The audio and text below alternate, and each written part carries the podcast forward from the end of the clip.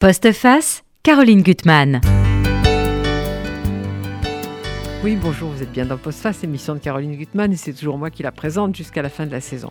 Alors, je ne vais pas vous présenter Perrine Simon-Naoum, parce que je crois que les auditeurs de RCJ la connaissent tout aussi bien que moi, mais elle est là pour parler de son livre. Son livre qui s'appelle Sagesse du politique. Alors, c'est tout un programme. Déjà, je vais quand même vous donner le sous-titre le devenir des démocraties et vous lire ce qu'il y a écrit en dessous. Débat, compromis, temps long, et si c'était notre force face aux États totalitaires? Déjà, cette question est énorme. Mais alors, euh, Perrine Simonaoum, est-ce que finalement vous creusez le, sillon euh, que vous avez commencé avec Les déraisons modernes, qui était un livre euh, dont on a parlé ici et très important à mon avis?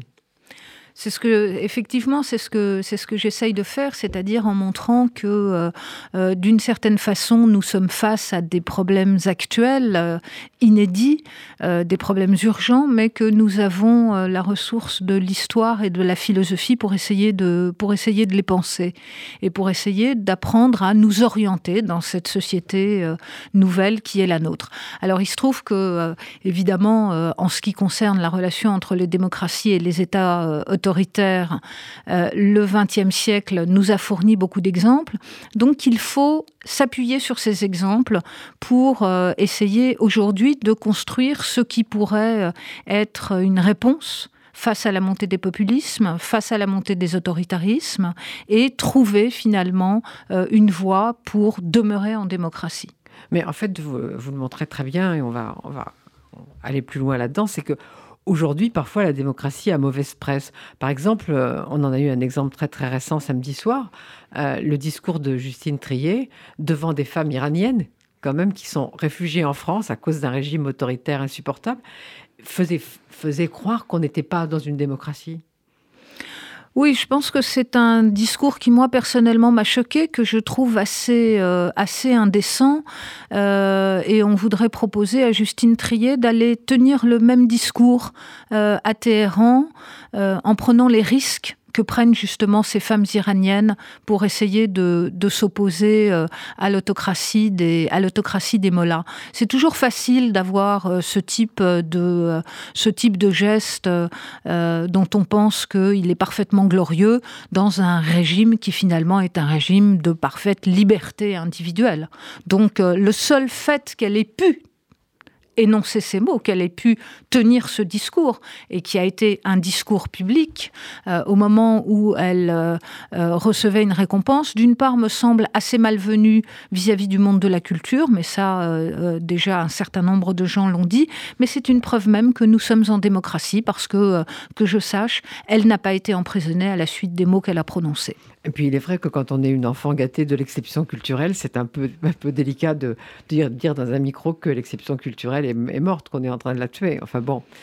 Mais, ça, fait appel finalement euh, euh, à ce que j'essaye de, montrer peut-être en première partie de, cet ouvrage, à savoir le discours euh, qui court dans la société aujourd'hui, qui est un discours finalement d'enfant gâté, vous venez de le dire, un discours qui s'appuie sur le ressentiment, à savoir le fait que nous pensons ne jamais recevoir assez par rapport à ce qui nous serait dû.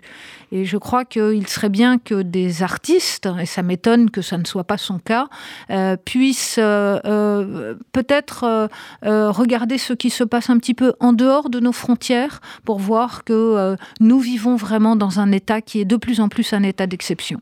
Mais vous avez fait un débat très intéressant dans Le Monde. Je recommande aux gens d'aller voir ce débat avec Sandra Logier, qui elle-même a co-dirigé avec Dominique Rousseau un livre qui s'appelle La démocratie unie des forces. Et hum, vous avez eu des points de convergence, des points de divergence, on y reviendra peut-être. Mais alors, surtout dans votre livre, vous dites, y a une phrase qui m'a beaucoup intéressée, nous avons habillé la démocratie de vêtements trop grands pour elle depuis trop longtemps. Qu'est-ce que vous voulez dire exactement? Oui, ce que je veux dire, c'est que finalement, aujourd'hui, et euh, euh, en cela d'ailleurs, l'initiative de, de, Sandra Logier et Dominique Rousseau est intéressante aussi, parce que là, nous convergeons, nous ne savons plus ce que c'est la démocratie. Et en réalité, si on reprend euh, l'histoire donc du XXe siècle ou même du second XXe siècle, on peut partir de 1945, on s'aperçoit que nous avons confondu la démocratie avec des, choses qui n'ont rien à voir avec elle. La première d'entre elles, c'est la croissance économique. C'est le fait que, au sortir de la guerre, finalement, les États ont en quelque sorte passé un nouveau contrat social autour de la notion d'État-providence, qui est d'ailleurs né en 1942 en Angleterre, euh, euh, à la faveur du rapport, euh, du rapport Beveridge, à savoir que finalement, on devait assurer aux citoyens non seulement une certaine forme de liberté politique, mais aussi de bien-être économique. Et puis, il y a eu évidemment euh, les, les 30 glorieuses, qui s'est poursuivi, qui se sont poursuivies par la mondialisation, qui devaient elles-mêmes régler l'ensemble des problèmes, c'est-à-dire que euh, à la fois euh, nous avions un bien-être économique assuré par un système d'échange mondialisé, un bien-être culturel et informationnel, c'est-à-dire des échanges grâce à la mise en place de la toile et à la mise en place d'Internet, qui devaient apporter le savoir à tous. Donc, si vous voulez, ces formes d'utopie, mais qui restaient des utopies, euh, euh, des utopies qui obéissaient à une logique économique. Or, il se trouve que la logique économique s'est inversée, c'est-à-dire que euh, l'État-providence a maintenant des finances contraintes, même si nous vivons sous un régime de dette très important. La mondialisation n'a pas pu répondre à l'ensemble des problèmes. Les crises financières et économiques se sont succédées. La crise des subprimes en 2008, euh, la crise de la Grèce, qui est quand même la patrie de la démocratie, euh, en, euh, en 2011, puis crise sanitaire, le Covid, et finalement l'invasion de l'Ukraine par la Russie. Et du coup, si vous voulez, la démocratie est apparue de plus en plus négativement comme finalement un régime démuni qui ne pouvait plus assurer aux citoyens le bien-être auquel il avait droit. Alors, vous parlez évidemment de, travail de Hannah Arendt sur le totalitarisme, mais vous citez aussi cette phrase d'Hannah Arendt que je ne connaissais pas, que j'ai trouvée magnifique. Que va-t-on penser si nous salissons notre propre nid? Oui, ça fait partie de, cette ironie mordante que euh, savait très bien manier euh, la philosophe, euh, la philosophe Anna Arendt. C'est finalement l'idée que les totalitarismes, eux, ont un discours dans lequel ils, et les populismes, on le voit bien d'ailleurs aujourd'hui, où ils se présentent toujours sous leur jour le plus positif, le plus aimable.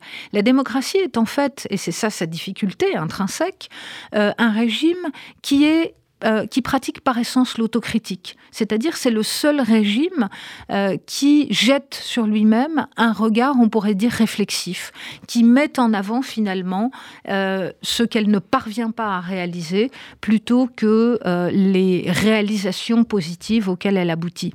Et donc de ce fait, évidemment, les démocraties alimentent le mécontentement, elles alimentent le ressentiment. Mais je dirais que c'est là leur essence. Mais à la fin de votre introduction, vous posez une question, et tout votre livre, en fait, est la tentative de réponse à cette question, qui est comment restaurer l'idée de la démocratie à ceux qui pensent qu'elle les a abandonnés? Alors je crois que, euh, et, là encore, vous disiez très, très, très justement et très gentiment que euh, ce livre se situait dans la suite du précédent. Euh, c'est en adoptant cette philosophie un peu modeste que j'avais déjà essayé d'établir euh, dans les déraisons modernes, à savoir finalement revenir à quelque chose de parfaitement trivial, nos expériences quotidiennes. Nous sommes là en train de débattre et pour ma part, j'espère que c'est aussi votre avis, euh, nous trouvons ça beaucoup plus agréable que de nous taper dessus. Ah mais moi aussi, ça, je ne supporte plus cette, culture de l'injure qui, a remplacé le débat. Et ça, fait partie de, ce qui est clair dans votre livre, de ce que vous voulez essayer d'éradiquer dans la société actuelle, c'est-à-dire cette idée de refus du débat et de préférer l'invective et l'injure, qui ne mène à rien. Oui, et je dirais que tous les jours, chacun d'entre nous, dans la vie courante, fait de petites expériences démocratiques.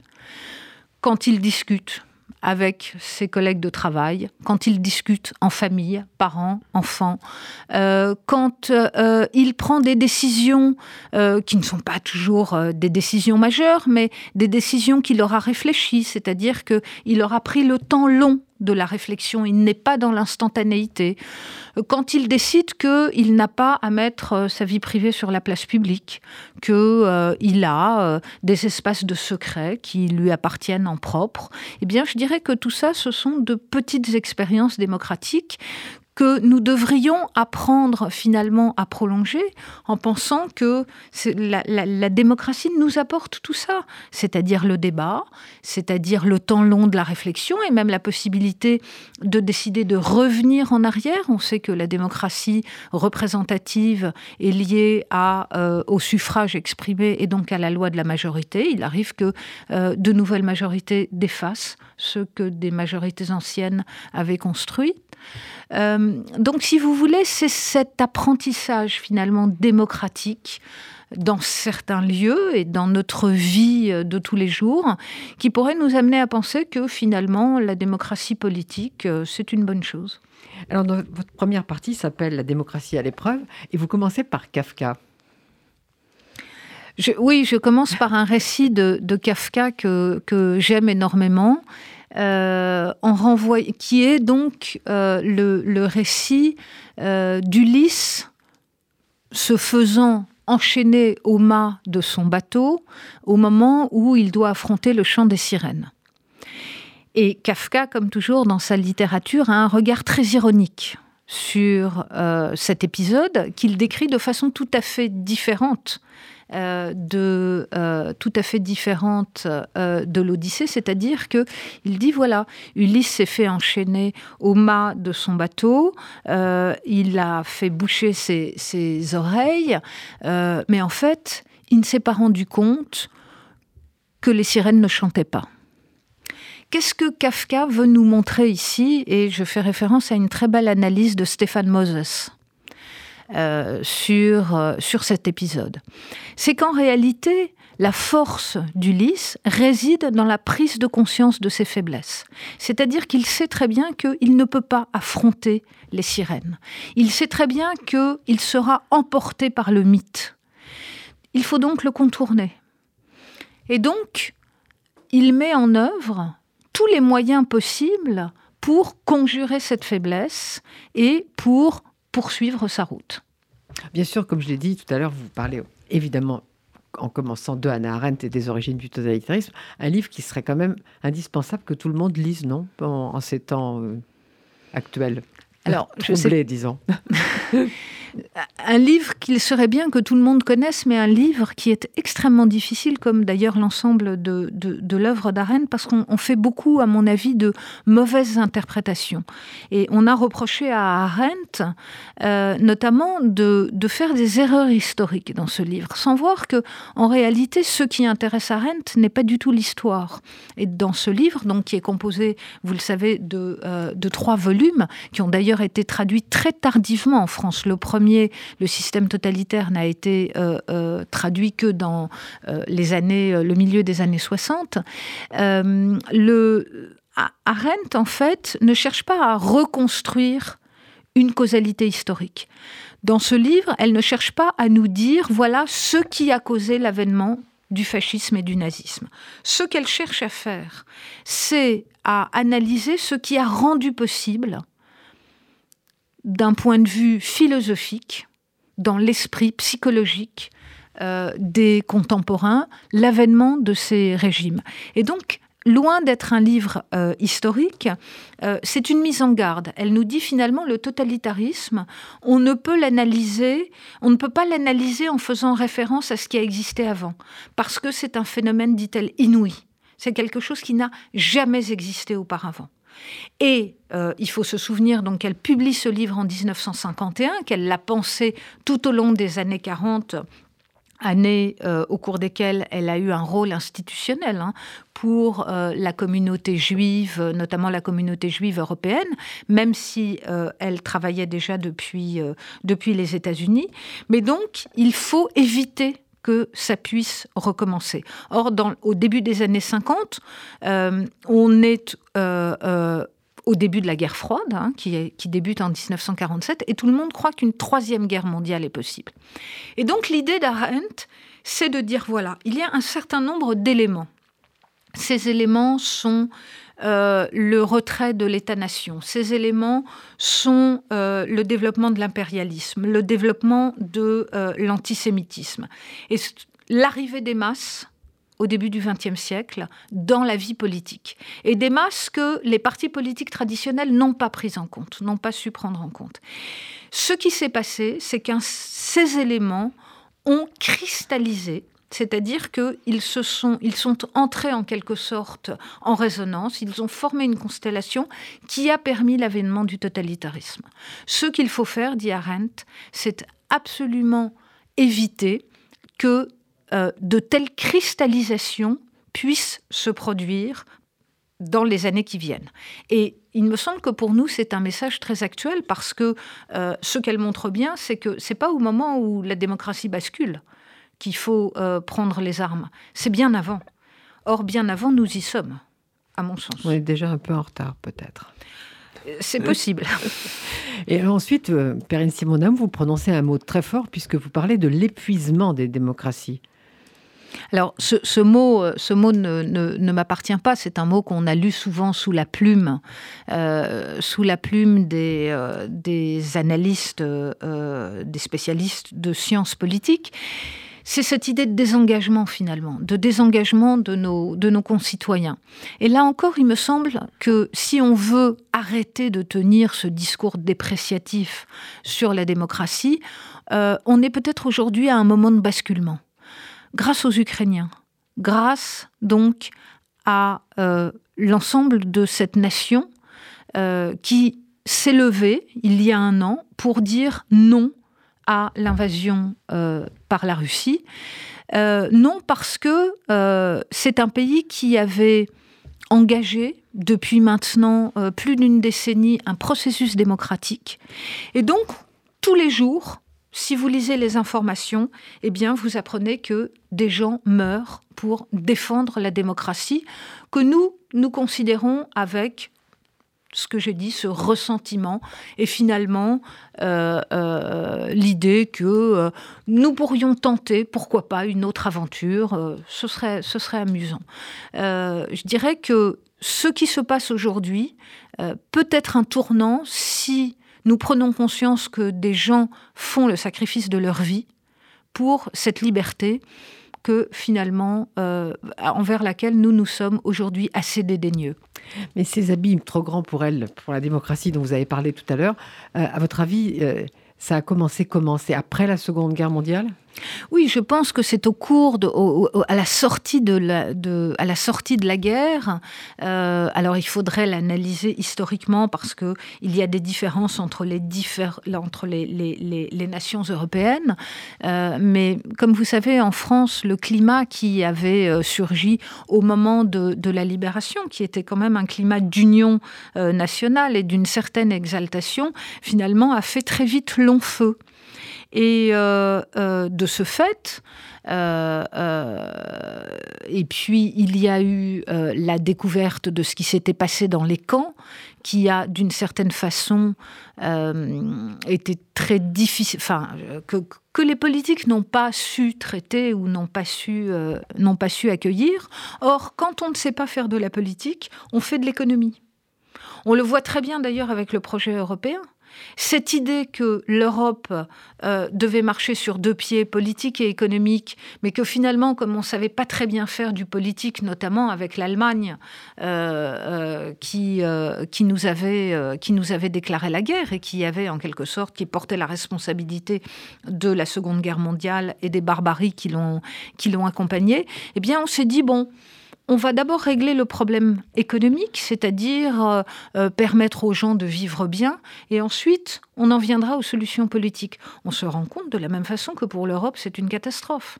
Et donc on va devoir maintenant réinvestir dans le politique, réinventer une forme d'Europe politique. Là encore, je pense que euh, l'invasion de l'Ukraine par la Russie et finalement cette redynamisation de, l'OTAN peut nous y aider. Alors, euh, vous posez trois grands défis qui vaudraient sans doute une émission chacun. C'est compliqué, on va essayer quand même. Les réseaux sociaux, le terrorisme et sauver la planète ce sont évidemment les, trois grands défis, je dirais, à la fois euh, à court terme et à long terme, qui euh, se, présentent à nos démocraties. Et euh, ce sont des défis, si vous voulez, par rapport auxquels, justement, elles, elles accusent leur faiblesse. Elles accusent leur faiblesse, mais si on fait un pas de côté, elles montrent aussi leur force. Je reprends ces, défis, peut-être en commençant, si vous le voulez bien, par la pandémie. Euh, on a vu euh, au moment donc euh, où la pandémie de Covid s'est déclarée, d'une part le désarroi des gouvernements et d'autre part on a vu surgir très vite des critiques contre ce que certains en France ont appelé un coup d'État sanitaire. Effectivement, le fait que placés dans un climat d'urgence, euh, les politiques se sont trouvés un peu démunis et euh, ont euh, enfreint certaines règles, certaines règles démocratiques. on a été, et là j'ai été profondément choquée, jusqu'à dire, pour certains de, gens que nous connaissons tous, ah finalement les Chinois, ils ont fait beaucoup mieux que nous.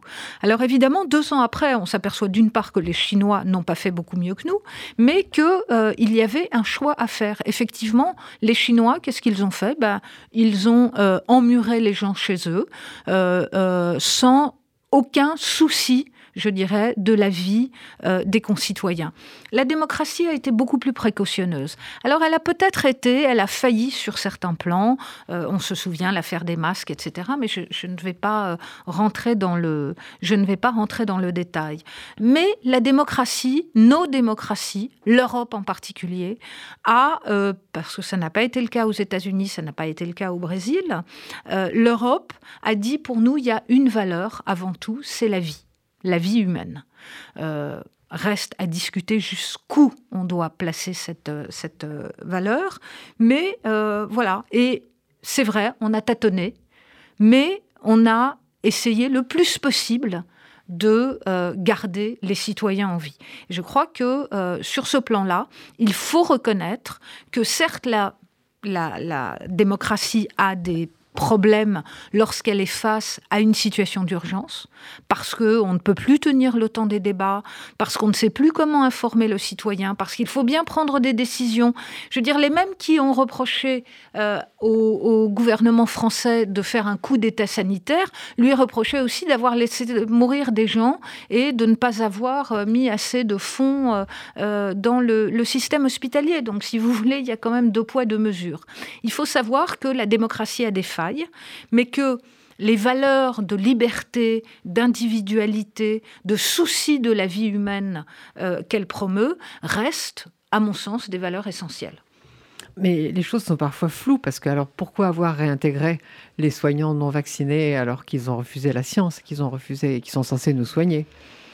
Alors, c'est l'une des difficultés, je pense, euh, euh, du, débat démocratique, mais c'est aussi sa force parce que euh, on était sorti de la situation d'urgence et que la démocratie, qui est un régime de conflit, a quand même le souci de régler le plus possible ces conflits. Donc, je pense qu'à partir du moment où on a pu évaluer le risque, ce qui n'était pas possible tout de suite, je veux dire, on a oublié. Moi, je suis quand même fascinée par le fait que euh, euh, dans, les, dans les manifestations, de, on, parle toujours de cette colère de la population française, etc., euh, les gens ont oublié ce que le gouvernement démocratique a fait pour eux je veux dire, on n'est pas tellement éloigné euh, de euh, l'épidémie de Covid. Euh, les gens ne sont pas morts. L'Europe a permis, leur a permis de garder leur niveau de vie.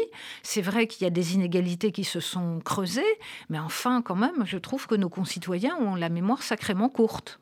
Mais déjà, pendant la pandémie, euh, nos amis américains trouvaient qu'on avait beaucoup de chance. Il y avait beaucoup moins de restaurants qui fermaient, beaucoup moins de. Mais quand même, moi, je ne pardonne pas à des gens d'avoir euh, d'avoir défilé avec des étoiles jaunes, comme si euh, le fait d'être obligé d'être vacciné était, était un, un, geste meurtrier. Enfin, je trouve ça totalement scandaleux. Oui, mais là, je crois que vous, vous, pointez du doigt un autre phénomène dont je parle également, c'est la perversion de la langue. La perversion de la langue qui amène à la mise en place d'un récit, euh, d'un récit mythique. Eh ben, il y a déjà dans les manifestations, quand on dit qu'on a été gazé, moi je pense que c'est absolument affreux. Pas parce qu'on reçoit des, gaz lacrymogènes qu'on est gazé. Être gazé, c'est autre chose. Absolument. Mais là. Donc tout ça, c'est euh, quand même une vision pervertie de la démocratie. Absolument. Absolument. Euh, c'est une vision, non, pas forcément de la démocratie, c'est une vision pervertie du réel. Et du langage. Et du langage. Et ça passe par le langage. Donc, euh, euh, et c'est là où euh, il me semble que les politiques ne jouent pas tout à fait leur rôle, non plus que la, grande masse des intellectuels. Mais vous savez, Raymond Aron avait déjà expliqué ça, c'est-à-dire qu'il avait montré comment, dans son analyse du nazisme, dans les années 1938-39, donc il était tout jeune, hein, il venait juste de, soutenir, sa thèse, il montrait comment le nazisme, euh, en fait, avait pénétré les institutions pour mieux les pervertir. Euh, un autre très grand penseur euh, a lui très bien aussi décrit ce, phénomène à travers la langue. C'est évidemment ce, ce, livre que vous connaissez bien de Victor Klemperer, LTI, la langue du Troisième Reich. Klemperer, qui était donc philologue, qui travaillait sur les textes, qui était resté en Allemagne pendant la guerre, lui n'était pas juif, mais sa femme était juive, s'est interrogé sur le fait que l'antisémitisme perdurait dans l'Allemagne après 1945. Et il s'est dit, mais comment c'est possible? Et en réalité, il s'est aperçu que euh, l'idéologie nazie n'avait pas employé de grands moyens pour conquérir les esprits. Elle avait perverti la langue. C'est-à-dire que on parlait plus des juifs, on parlait des cafards. Quand vous parlez des cafards, après, quand vous dites voilà, on va annihiler les cafards, tout le monde est d'accord, hein, vous n'avez pas très envie de vivre avec des cafards. Et donc Klemperer a été, je crois, l'un des premiers à montrer euh, euh, les mécanismes qui sont à l'œuvre aujourd'hui, qui sont cette perversion de la langue. Mais en fait, ce que vous montrez très bien est comme une victoire de la démocratie et qui va en fait un peu euh, contre ce que je disais tout à l'heure à propos des soignants, c'est que comme vous dites, là je suis sur le, passage à la page 71, qu'une fois euh, le spectre de la pandémie euh, écarté, les démocraties ont su revenir à la normale. Ce qui n'est pas le cas évidemment des régimes autoritaires. Absolument. Euh, bon, on je veux dire, les mécanismes institutionnels euh, se sont mis à, fonctionner. Vous pouvez euh, vous déplacer librement. donc, donc voilà, je veux dire, c'est le problème pour la démocratie, c'est le moment de l'exception. Alors c'est vrai que ces régimes d'exception, ces régimes d'urgence sont prévus dans l'ensemble des constitutions euh, des régimes démocratiques. Chez nous, c'est euh, par exemple l'article 16 qui avait été euh, mis en œuvre au moment de, la guerre d'Algérie. Le problème, c'est aujourd'hui que il nous faut repenser cette notion d'urgence qu'est-ce que nous allons considérer comme urgence Et euh, je dirais ça, c'est une question vraiment philosophique parce que ça nous renvoie à ce qu'on pourrait appeler le temps vital.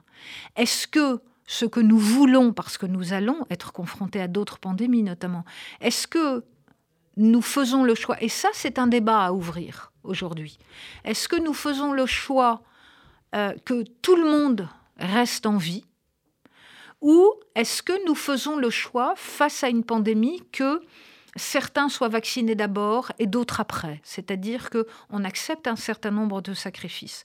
Ça, c'est l'objet d'un débat démocratique qui, à mon avis, qui a déjà été avancé d'ailleurs euh, au moment du H1N1 par un certain nombre de philosophes qui réfléchissaient à ce problème des, pandémies.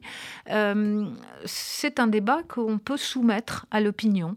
Euh, chacun euh, faisant euh, des, choix personnels.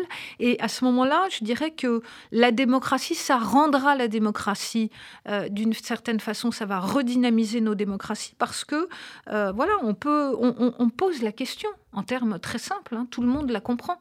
Est-ce que vous préférez vacciner d'abord les médecins qui pourront soigner les gens ou est-ce que on vaccine tout le monde, sachant qu'on ne peut vacciner qu'une petite partie de la population, sans distinction? Par exemple, ça, ça me paraît une question importante et qu'on peut soumettre à la discussion générale. Mais alors, Perrine Simonhomme, vous avez aussi tout un développement qui m'a beaucoup intéressé sur la politique des affects. Et je voudrais qu'on parle aussi des réseaux sociaux, même si ce n'est pas exactement la politique des affects, mais ça y participe tout de même, ça entre dedans. Et euh, donc, qu'est-ce que c'est que cette politique des affects qui, en effet, nous affecte beaucoup Oui, oui, c'est le, bain dans lequel euh, c'est le bain dans lequel nous nageons. Euh, à savoir que plutôt que de faire appel à votre raison, je fais appel à votre émotion. on vit dans des démocraties qui usent, par exemple, d'un régime victimaire. Ça, c'est une chose qui me frappe. Depuis très très longtemps, on explique aux gens euh, qu'ils sont des victimes. Ils sont toujours des victimes de euh, quelque chose. Et euh, je, reprends les, expressions qui ponctuent aujourd'hui le débat public quand on nous dit que les gens sont en colère. Mais qu'est-ce que ça veut dire être en colère? Qu'est-ce que ça, comme si c'était quelque chose d'absolument évident et légitime. Ben, moi, je pense que non. Je pense que euh, face à cette politique des affects, qui, encore une fois, euh, comme les réseaux sociaux, stimulent vos émotions, les réseaux sociaux, on sait très bien comment ça fonctionne, c'est-à-dire qu'ils fonctionnent selon des algorithmes qui créent des communautés et qui vous enferment de plus en plus dans vos communautés et qui discréditent des communautés qui ne seraient pas les vôtres. Donc, euh, euh, si vous voulez, et donc ça, ça favorise les émotions, que ce soit le ressentiment, que ce soit la jalousie, que ce soit euh, la colère, l'envie, enfin voilà, tout ce que Spinoza traitait de, de, passion, de passion mauvaise. Et donc maintenant, on fait la politique avec ça. Si vous entendez les discours de Jean-Luc Mélenchon, par exemple, il ne joue que de ce registre. À savoir que, euh, bah, par exemple, le terme de mépris aussi. Moi, je suis. Enfin, c'est ce qu'ont révélé là les, un certain nombre d'études de, d'études qui sont parues, je crois, la semaine dernière, en montrant que euh, euh, ce qui était très frappant dans le discrédit à l'égard du président de la République, c'était la haine qu'il euh, suscitait euh, et que finalement, euh, si sa cote de popularité n'était pas plus effondrée, je dirais, que celle de Nicolas Sarkozy ou François Hollande au même moment de leur mandat, en revanche, L'expression de haine venant d'ennemis politiques était, elle, beaucoup plus prononcée. Ça, pour moi, c'est l'exemple même de cette politique des affects qui empêche, en fait, la démocratie de fonctionner et qui vient, en quelque sorte, euh, je dirais, la, euh, qui vient la, démolir de l'intérieur. Mais c'est ça qui est très troublant aussi dans ce qu'on appelle le néo-féminisme, c'est que au lieu de se battre pour la liberté, comme les femmes l'ont fait jusqu'ici, c'est à partir d'un statut de victime qu'on veut se battre. Ça, ça me, trouve ça extrêmement dérangeant. Bien sûr, et euh, heureusement, euh, toutes les féministes ne se retrouvent pas euh, sous la forme de ce féminisme radical qui explique, en plus, si vous voulez, que les statuts victimaires, en quelque sorte, s'accumulent.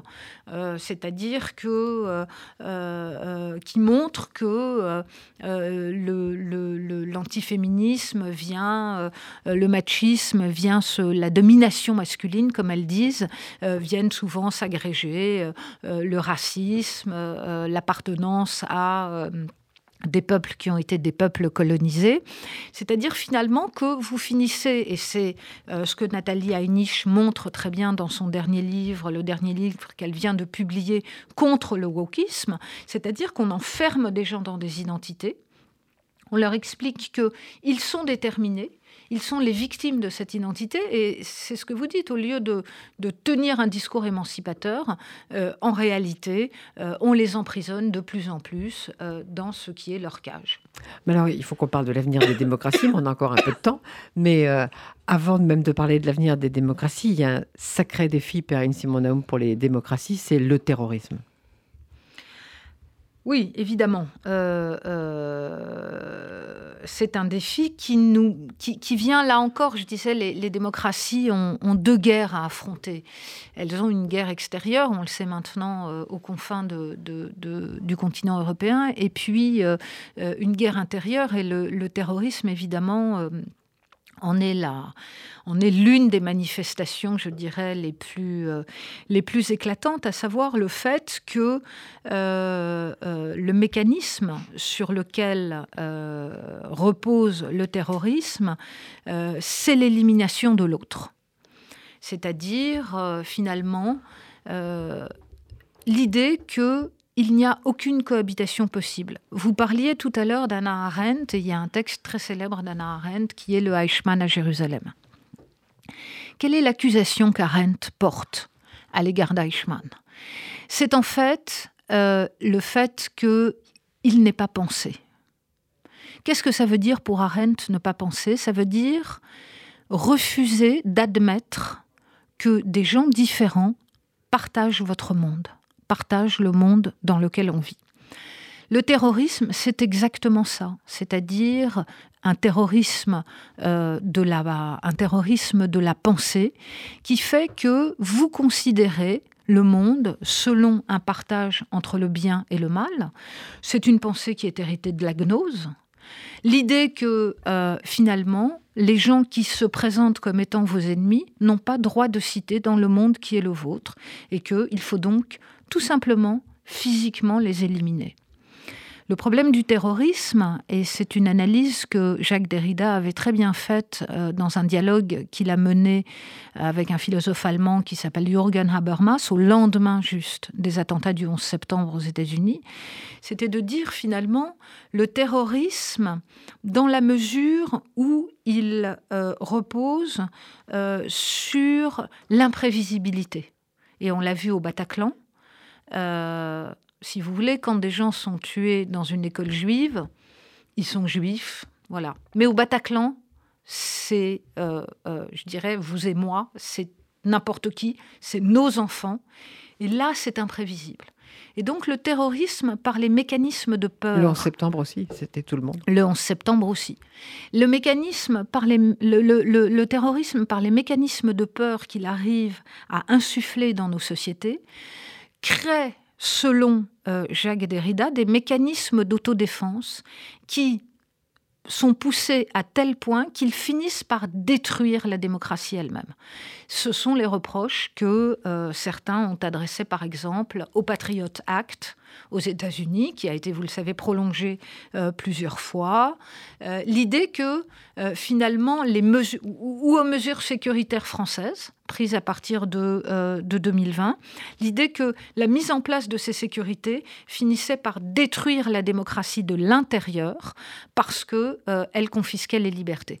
Je pense qu'il y a euh, sur le plan du terrorisme un certain nombre de naïvetés que les démocraties ne peuvent plus avoir et une ligne de conduite à euh, une ligne de conduite à adopter euh, qui est euh, évidemment politiquement sensible, mais on ne sera jamais à l'abri du terrorisme.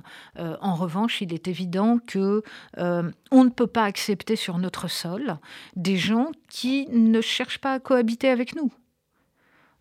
et, et c'est même pas qu'ils n'acceptent pas nos règles républicaines c'est que euh, considèrent tout simplement que euh, nous faisons partie de euh, ce qu'il faut éliminer finalement pour établir le règne de ce que eux appellent le bien euh, sur Terre. Mais dans votre chapitre sur la guerre, vous dites qu'il y a la guerre physique et la guerre idéologique. On peut considérer que le terrorisme est un avatar de la guerre idéologique, mais elle est plus large que ça, la, guerre idéologique. Alors, la guerre idéologique, évidemment, est, beaucoup plus large que ça, et on vient d'en dire un mot euh, quand on parlait de, quand on parlait de, la langue. Finalement, euh, ce qui se joue en ce moment en démocratie, et euh, Myriam Revaud-Dallon l'avait bien dit dans un, des premiers numéros de l'Arche, d'ailleurs, qui soit, qui soit paru. Euh, c'est une attaque contre les valeurs qui sont le fondement de la démocratie.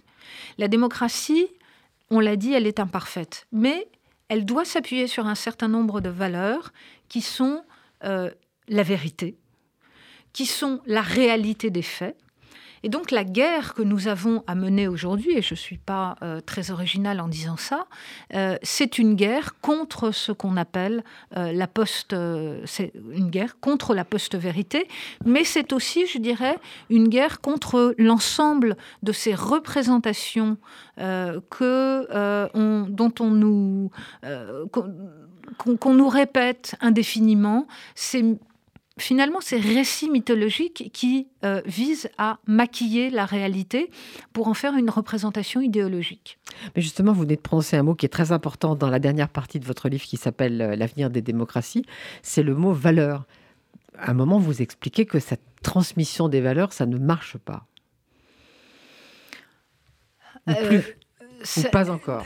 ce que, ce que, ce que j'essaye de montrer, c'est que faire aujourd'hui appel aux valeurs, face à l'ampleur du ressentiment et du désamour dont souffre la démocratie, ne va plus suffire.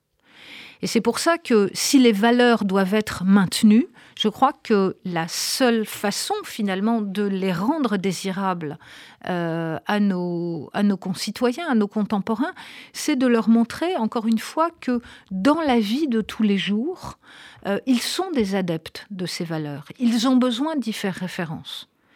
Et donc là encore, il ne s'agit pas de tenir des grands discours, mais d'être beaucoup plus modeste, c'est-à-dire de dire finalement à quoi aboutirait notre échange s'il n'était pas fondé sur euh, l'idée que euh, nous adhérons à une certaine vérité, que le monde auquel nous faisons référence, euh, c'est un monde que nous pouvons certifier finalement à partir de données qui nous sont communes.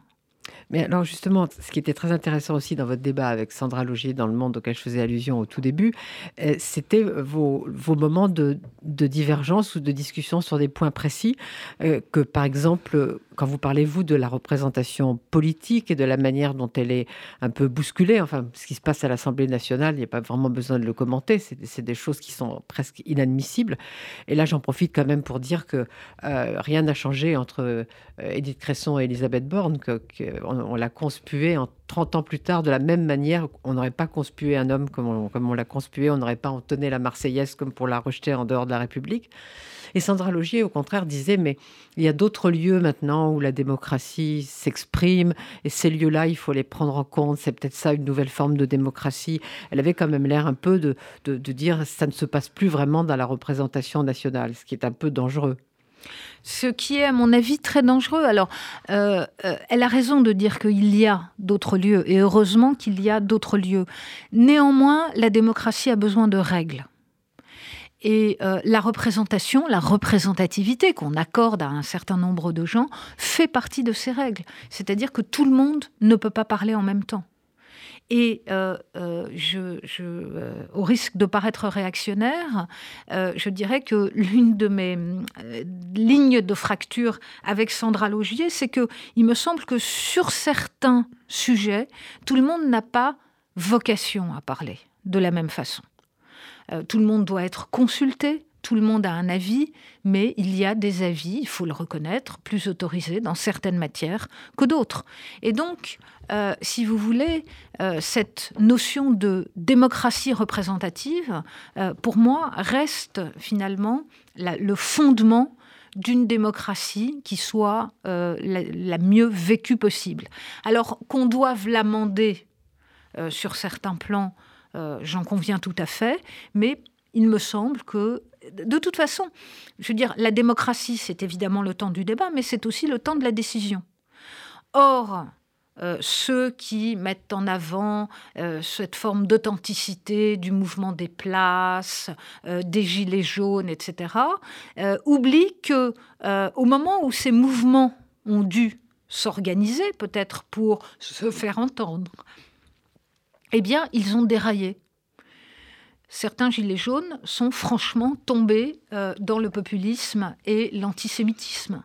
Donc si vous voulez, la démocratie, elle a besoin euh, effectivement que chacun fasse entendre sa voix, mais euh, elle a également besoin qu'il y ait des gens, sans doute plus, mieux formés que d'autres et, et, plus disposés à ça, qui soient là pour prendre des décisions, les assumer et ensuite effectivement en rendre compte.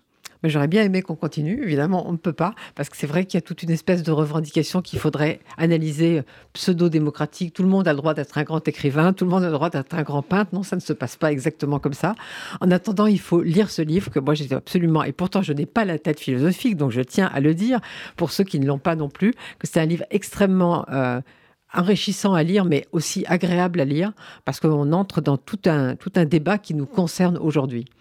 Donc il faut lire, il faut lire ce livre qui s'appelle Sagesse du politique. Tout est dit. Merci beaucoup, Perrine Simon-Naum. Merci beaucoup, Josiane Savigno.